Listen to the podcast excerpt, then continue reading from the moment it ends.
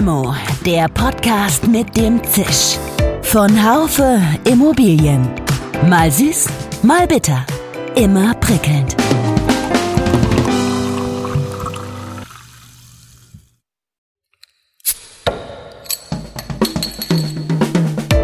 Limo, der Podcast mit dem Zisch.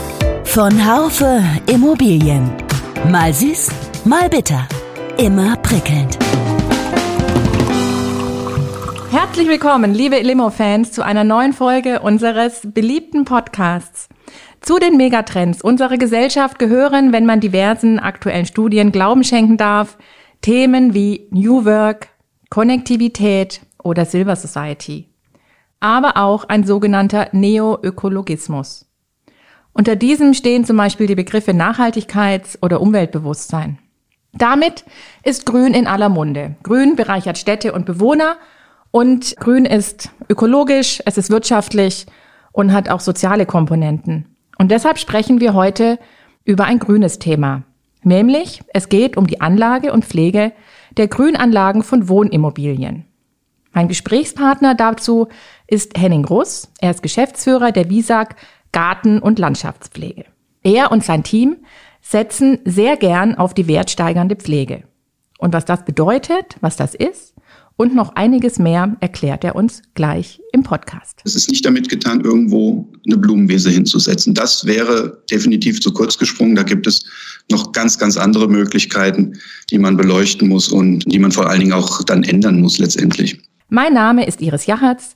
Ich bin die Chefredakteurin des Branchenmagazins DW, die Wohnungswirtschaft. Hallo Herr Russ, ich wünsche Ihnen einen schönen Tag und wenn ich so rausschaue, dann scheint die Sonne, es ist total warm und es ist sehr schade, dass Corona ist und wir uns nicht persönlich auf eine Limo auf einer Parkbank treffen könnten. Das würde zu unserem Thema irgendwie besser passen. Ja, hallo Frau Jarretz, das ähm, da haben Sie vollkommen recht. Hier in Frankfurt scheint die Sonne auch.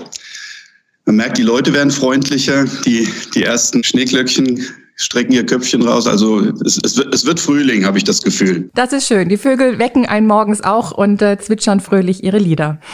genau, und vor, vor, vor anderthalb Wochen haben wir noch bei minus 20 Grad in 50 Zentimeter hohem Schnee gestanden. Das ähm, war schon heftig dieses Jahr. Na, das ist jetzt Vergangenheit. Mhm. Genau. Aber da sind wir auch schon mitten im Thema. Und zwar Grün ist in aller Munde. Nicht nur, weil Frühling wird, sondern generell grüne Themen haben ein größeres Bewusstsein bekommen in der Bevölkerung. Jetzt gilt das auch irgendwie für jedes Wohnungsunternehmen, die sich äh, die Themen Ökologie und Nachhaltigkeit ja gerne auf die Fahnen schreiben. Wir bekommen zum Beispiel auch in der Redaktion ganz, ganz, ganz viele ja, Meldungen, Pressemitteilungen von Wohnungsunternehmen. Wir haben Insektenhotels aufgestellt, wir haben Blumenwiesen gesät und so weiter. Ähm, sind auch immer ganz tolle Bilder dabei. Aber das reicht ja eigentlich nicht, oder? Nein, reichen tut das ganz sicher nicht. Es ist aber ein guter Anfang. Die Blumenwiese schafft auch ein Verständnis bei den Mietern. Man beschäftigt sich auf einmal mit einem Thema, draußen verändert sich was, da wird der Rasen im ersten Schritt auf einmal nicht mehr gemäht. Auch unsere Mitarbeiter müssen das erstmal lernen, dass, dass dort Flächen sind, die, die ähm, nicht abgemäht werden sollen. Am Anfang ist es so ein, so ein Qualitätsthema, es versteht keiner. Später, äh, wenn, wenn die Blumenwiese am Blühen ist und alles wunderbar, dann wird drüber geredet. Also es schafft, es schafft ein Bewusstsein. Das, das unstrittig und auch das Insektenhotel, das äh, ja manchmal irgendwo hingestellt wird, wo es vielleicht nicht unbedingt hingehört, aber auch das schafft Bewusstsein, dass wir was tun müssen. Die Wohnungswirtschaft, wir, wir kümmern uns um Liegenschaften in ganz Deutschland. Die Wohnungswirtschaft hat aber noch viel größere Potenziale. Ich meine, wir müssen drüber nachdenken. Die Wohnungswirtschaft verfügt über einen wesentlichen Anteil der Grünflächen in den Städten, größer als jeder, als jede Parkfläche. Und das alles ähm, einzeln verwaltet, in Parzellen aufgeteilt. Das könnte man alles viel, viel besser machen. Man könnte ähm, die, die Flächen vernetzen, Biotopvernetzung, Migrationswege offen halten für Insekten. Diese ganzen Dinge, die werden überhaupt noch gar nicht angegriffen. Also da, da gibt es auch kaum Beispiele, wo sowas ähm, stattfindet. Also zu Ihrer Frage, es ist schön, es ist ein guter Anfang, aber noch, noch lange nicht das, was man tun könnte mit diesen ganzen schönen Grünflächen. Da kommen wir gleich noch mehr dazu, glaube ich, im Laufe unseres Gesprächs. Jetzt habe ich noch eine andere Frage. Sie sind Mitglied im Arbeitskreis Forschungsgesellschaft Landschaftsentwicklung und Landschaftsbau. Können Sie unseren Hörerinnen und Hörern erklären, was das genau ist, was das bedeutet, ja, was Ihre Aufgabe da ist? Also abgekürzt, die FLL ist ein Gremium aus Vertretern der verschiedenen Verbände. Dort äh, treffen sich Mitglieder der Wohnungswirtschaft, Hochschulen, die GEF meist vertreten, also Facility Management, BGLA, das sind die Architekten, die Landschaftsarchitekten, der BGL, also Gallerbauverband, öffentliche Verbände, die GALG, also verschiedene Menschen aus den wirklich unterschiedlichsten Gruppierungen. Und die haben sich zusammengesetzt oder setzen sich zusammen. Man wird dann zu einem Arbeitskreis berufen, um seinen Standpunkt zu vertreten und mit seiner Experten, mit seinem Expertenwissen an der Erstellung von Regelwerken sich zu beteiligen. Wir machen mit, weil wir einfach es für ganz wichtig erachten, die Balance zwischen Planer, Immobilienverwalter, öffentliche Hand und den Ausführenden zu halten. Diese Balance ist wichtig, weil ein Gremium, das, das jetzt sehr einseitig beispielsweise sich nur mit Planung beschäftigt, hat sicherlich andere Interessen und an, auch andere Sichtweisen. Und so ist das aus, aus meiner Sicht, wenn, wenn, man, wenn man dort mitmacht, kann man später vor allen Dingen auch nicht meckern, wenn irgendwas nicht schön geworden ist. Aber da kann man sich einbringen und, und, und kann seinen Standpunkt, seinen, seinen Berufsstand äh, damit vertreten. Deswegen machen wir mit. Da gibt's ähm, schöne, schöne Beispiele. Bildqualitätskatalog ähm, für, für Grünpflege ist darüber erstellt worden. Die Regelwerke für den Winterdienst ähm, haben wir mitgewirkt. Kriterien zur nachhaltigen Grünpflege und nachhaltigem Bauen im Garten- und Landschaftsbau haben wir mitgewirkt. Also viele, viele Dinge, die dann in ein Regelwerk enden, das durchaus auch verbindlich ist, bei der öffentlichen Hand sowieso und auch immer mehr Privatinvestoren oder Privatauftraggeber halten sich auch an diese Regelwerke. Und da machen wir mit, da geben wir unseren Beitrag. Und das finde ich ganz, ganz wichtig. Da, muss, da muss man sich einfach engagieren, wenn man schon berufen wird. Ja, das stimmt wohl. Jetzt haben Sie gerade auch ein, ein Wort benutzt, das ich auch schon benutzt habe, das ich aber finde so ein bisschen erklärungsbedürftig ist. Und zwar das Wort Nachhaltigkeit. Gefühlt jeder benutzt es. Was bedeutet aber dieses Wort für die Wohnungswirtschaft? Nachhaltigkeit wird ja gerne auf den Punkt Ökologie reduziert. Ganz häufig, wenn man, wenn man äh, mit, mit Menschen darüber spricht, ähm, taucht das Thema Ökologie an erster Stelle auf. Äh, mag sein, dass es an erster Stelle ist, aber genauso wichtig ähm, aus meiner Sicht oder aus Expertensicht auch ist der soziale Aspekt und der ökonomische Aspekt. Und wenn wir das ökologische und das Ökonomische zusammenpacken, dann kommt auch noch das Wort lebensfähig raus. Es muss funktionieren.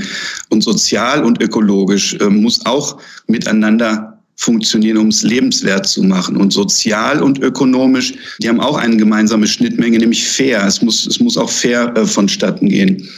In der Wohnungswirtschaft haben wir ganz sicher alle drei Aspekte. Wenn man es jetzt auf die Außenanlagen reduziert, und das ist ja heute unser Thema, kann man das wahrscheinlich ähm, auf den Bereich Wegeflächen, Platzflächen, damit bedient man den, den Bereich sozial und auch ökonomisch. Ja, weil die Außenanlagen, die sind wertvoll, die haben Geld gekostet, auch Sanierungsarbeiten und so weiter, Lebenszykluskosten. All diese Dinge spielen natürlich in Ökonomie mit rein und sozial Sitzplätze, Spielplätze, alle Dinge, wo, wo sich Menschen treffen können. Das ist das Thema sozial. Das ist damit auch ähm, abgedeckt. Pflanzen, Grünflächen, ökologisch, ja, ökologisch ist, ist, ist auch ein Riesenthema in der Wohnungswirtschaft.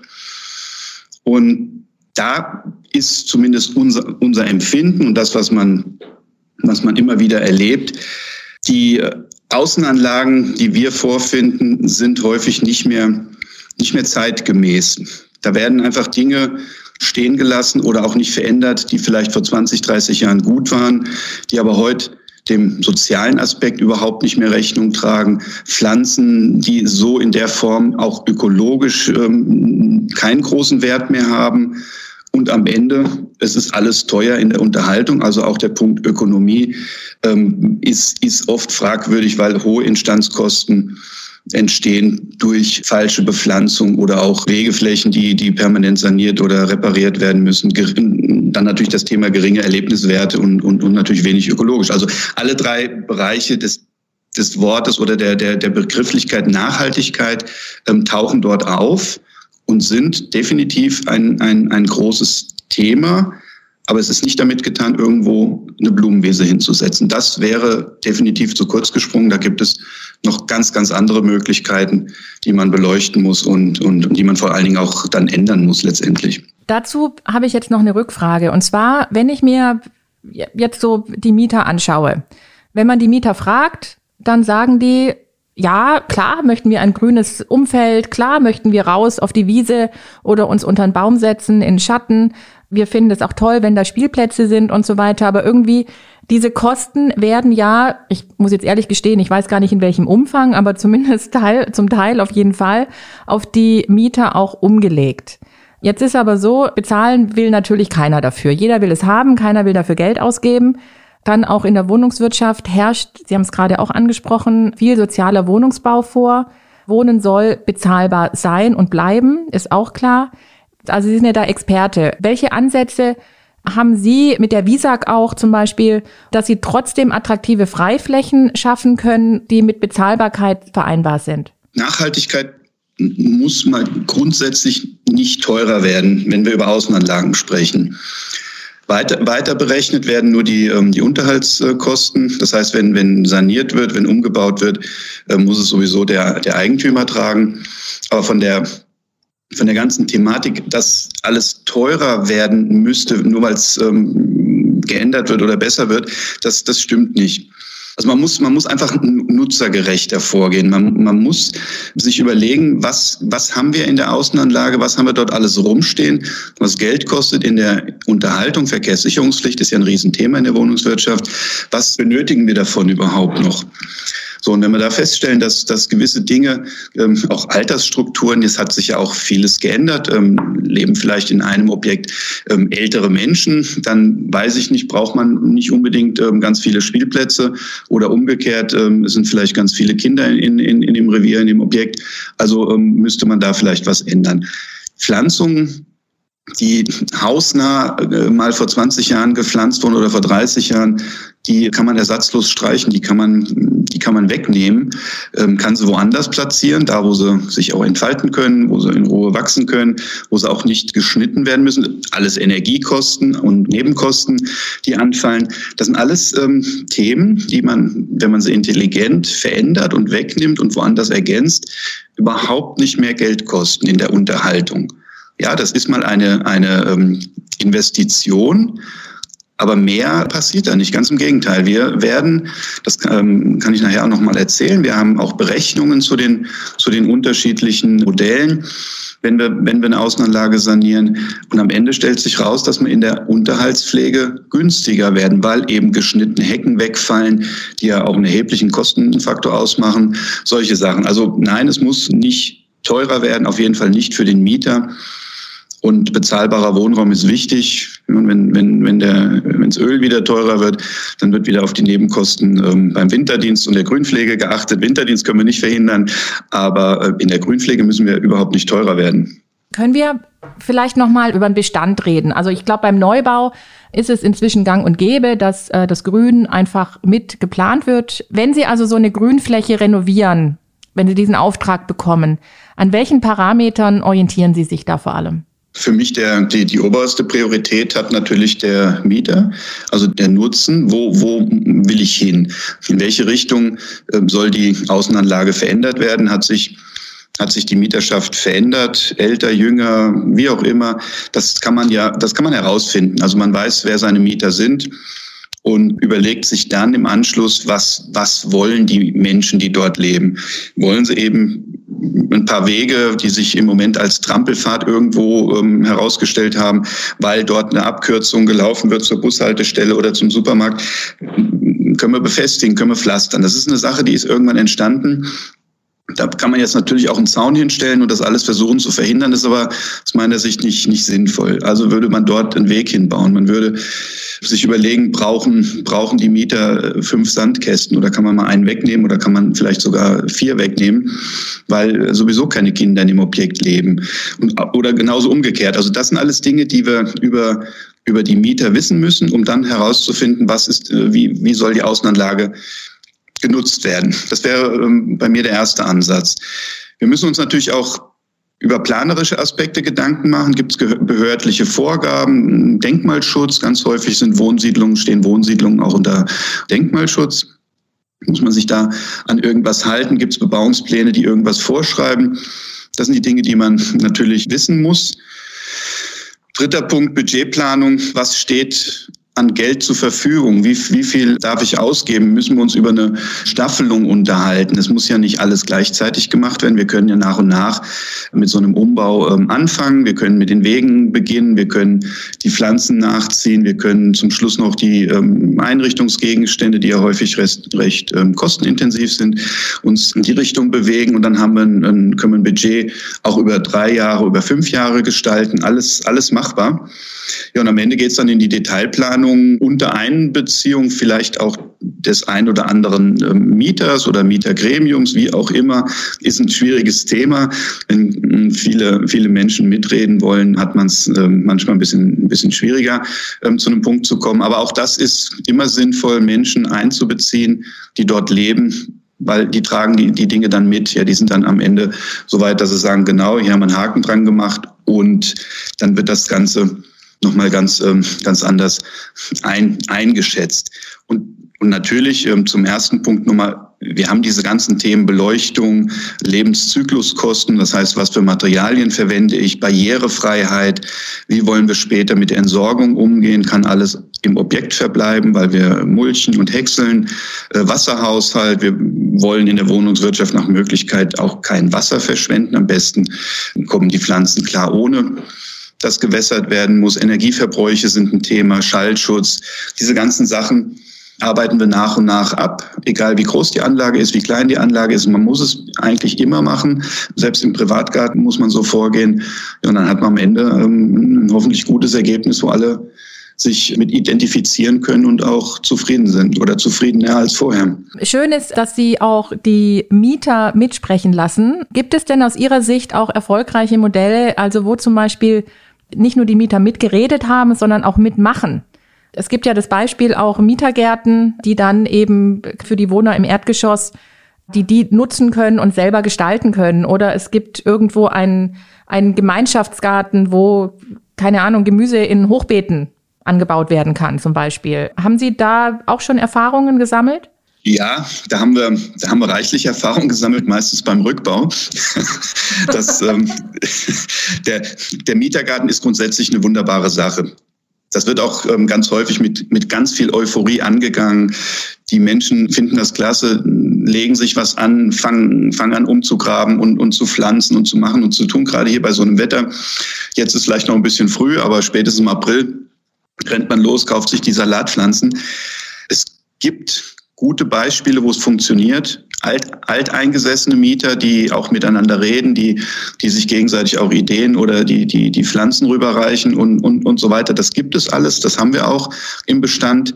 Aber es gibt halt auch sehr viele Versuche, die gescheitert sind, wo wir dann beauftragt werden, die Gemüsegärten und also meistens sind es die etwas größeren Sachen, wo man größere Parzellen abgetrennt hat, die dann einfach die Zäune weggemacht werden, alles gerodet, Gras eingesät, fertig. Also die Modelle, äh, die, die haben ganz häufig nicht funktioniert. Ist leider so. Dann hoffe ich mal, dass viele Mieter das jetzt auch hören und sich vielleicht an die eigene Nase packen, dass wenn man von Grün spricht, dafür eben auch was tun muss. Sie bieten jetzt Ihren Kunden, das sind die unter anderem die Wohnungsgesellschaften, Sie bieten denen das Produkt an, das nennt sich wertsteigernde Pflege.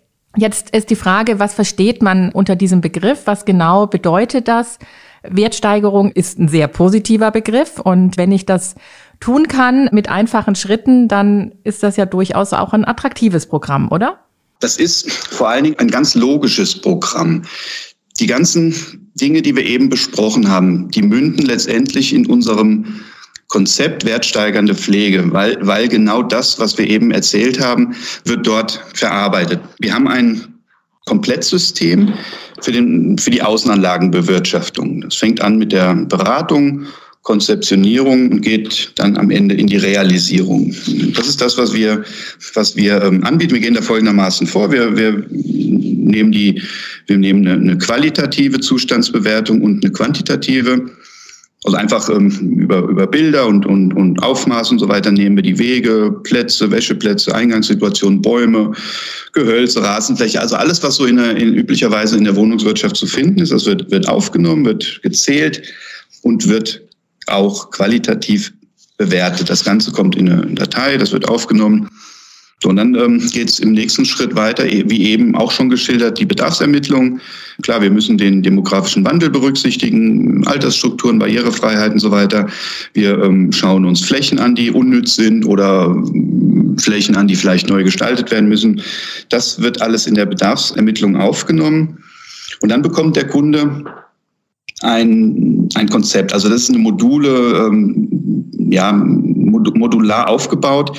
Man kann sich bei uns die Basispflege holen. Das heißt, man, wir haben eine ganz normale Grünpflege, so wie sie in Anlehnung an, an DIN Intervallhäufigkeiten festlegt, Service-Level festlegt, ähm, Inhalte und so weiter. Also das ist eine ganz normale Standardpflege, die aber, wenn überhaupt, werterhaltend ist. Die ist nicht wertsteigernd. So, und dann kann der, ähm, kann unser Kunde sich überlegen, ähm, Verkehrssicherungspflicht ist noch ein Thema. Ich nehme das Modul Baumkontrolle, das Modul Spielplatzkontrolle, das Modul Verkehrsflächenkontrolle, wie auch immer, das nehme ich alles mit rein. Und dann wird das von uns aufgenommen, digitalisiert, regelmäßig überprüft, Verkehrssicherungspflicht durchgeführt.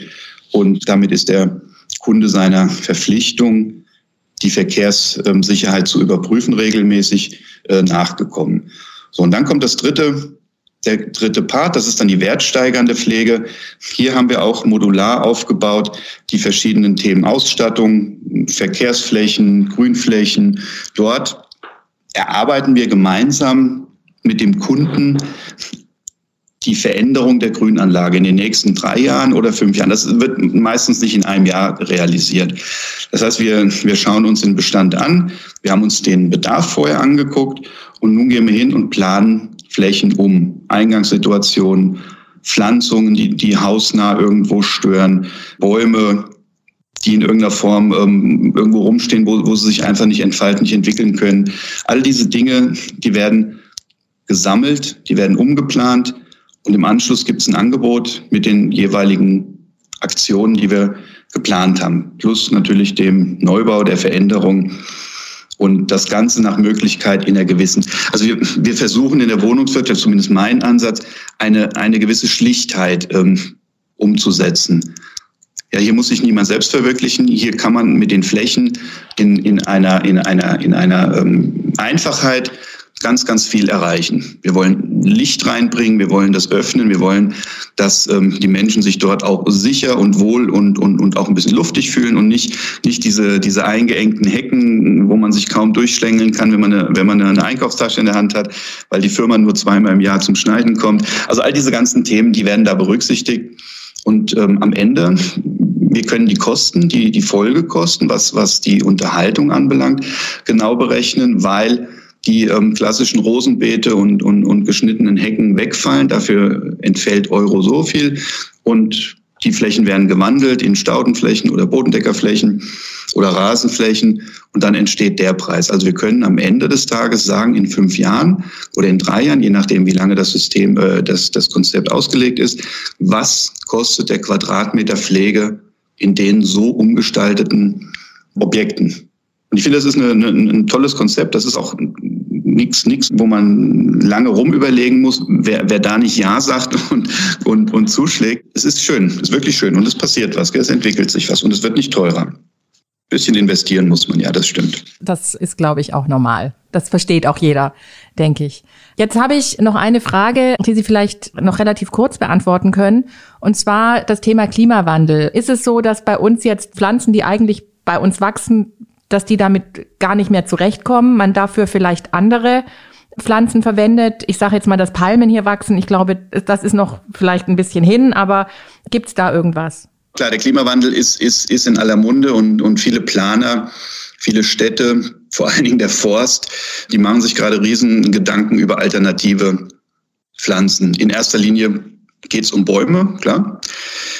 Der Forst ähm, hat durch die letzten drei, vier Sommer, die sehr trocken waren, also sehr niederschlagsarm waren, ähm, erheblich Fichten verloren. Die Buche äh, leidet wie verrückt. Und in den Städten sieht es zum Teil auch nicht viel anders aus. Man wird sich nicht mehr auf, auf eine, eine Sorte ähm, spezialisieren. Man wird für den Stadtbereich hitzetolerante trockenheitstolerantere ähm, Bäume auswählen. Da gibt es auch schon viele Beispiele, wo die, wo die Städte fünf, sechs Baumsorten sich aussuchen, um die dann zukünftig ähm, zu pflanzen. Das heißt aber nicht, dass jetzt alle Bäume umgehackt werden und ersetzt werden. Das wird nicht passieren. Meine, wir haben, wir haben gerade wieder einen, einen Winter erlebt mit, mit reichlich Niederschlag. Das heißt nicht, dass die Reservoirs jetzt alle wieder voll sind. Aber es war ja auch schon, es ging ja schon in die Richtung, dass wir keinen Winter mehr haben, dass wir eben die von Ihnen eben angesprochene Palme demnächst bei uns pflanzen müssen. Die werden jetzt alle, alle eingegangen, die werden alle erfroren. Soweit sind wir noch nicht. Es wird auf jeden Fall eine Veränderung geben in der Bepflanzung. Das, das wird stattfinden. Da bin ich mir ganz sicher. Ist auch gut so, ist auch, ist auch notwendig. Also da, da müssen, wir, müssen wir auch ein bisschen was tun. Dann kommen wir jetzt leider auch schon zum Ende unseres Gespräches und ich muss zugeben, dass ich es noch lange fortführen könnte, weil ich das Thema selber wirklich spannend finde und schön finde, einfach über Grün und Pflanzen und wie sie unser Leben bereichern sprechen. Ich danke Ihnen wirklich sehr für diese Ausführungen, für die Erklärungen ich glaube oder hoffe, dass unsere Hörerinnen und Hörer das ein oder andere aus dem Gespräch mitnehmen und sich vielleicht, wenn sie künftig durch Parkflächen gehen oder auch durch ihre Wohnanlage, vielleicht der Blick ein anderer ist aus einer neuen Perspektive. Vielen Dank. Hoffentlich. Ich danke auch. Liebe Hörerinnen und Hörer, ich fasse für Sie die wichtigsten Inhalte von Herrn Russ und mir nochmal eben zusammen. Blumenwiesen und Insektenhotels sind ein Anfang, wenn es um Nachhaltigkeit bei Grünflächen geht. Aber um wirklich alle Nachhaltigkeitsaspekte einer Grünanlage zu berücksichtigen, braucht es mehr. Die wichtigste Frage ist die nach der Nutzung. Wer wohnt denn in der Wohnanlage? Wie ist die Altersstruktur? Sind es ältere Menschen? Sind es Familien? Wohnen dort viele Kinder oder anderes? Henning Russ befürwortet die Mitsprache der Mieter, wenn es um die Planung oder Anlage einer neuen Grünfläche geht. Welche Ansichten haben die Mieter? Was für Wünsche haben sie und können diese eben auch berücksichtigt werden?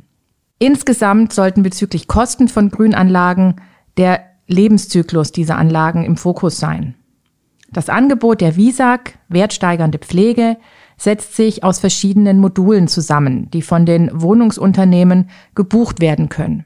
Ausgehend von der Basispflege über Verkehrssicherungspflicht bis zur konkreten Verbesserung der vorhandenen Grünanlage. Dieses Programm kann schrittweise erfolgen, ist angelegt auf zum Beispiel drei oder fünf Jahre. Der Klimawandel beeinflusst schon heute die Pflanzenauswahl, Monokulturen sind out. Gefragt sind viele verschiedene Sorten in den Anlagen, die einfach zusammengenommen robuster sind.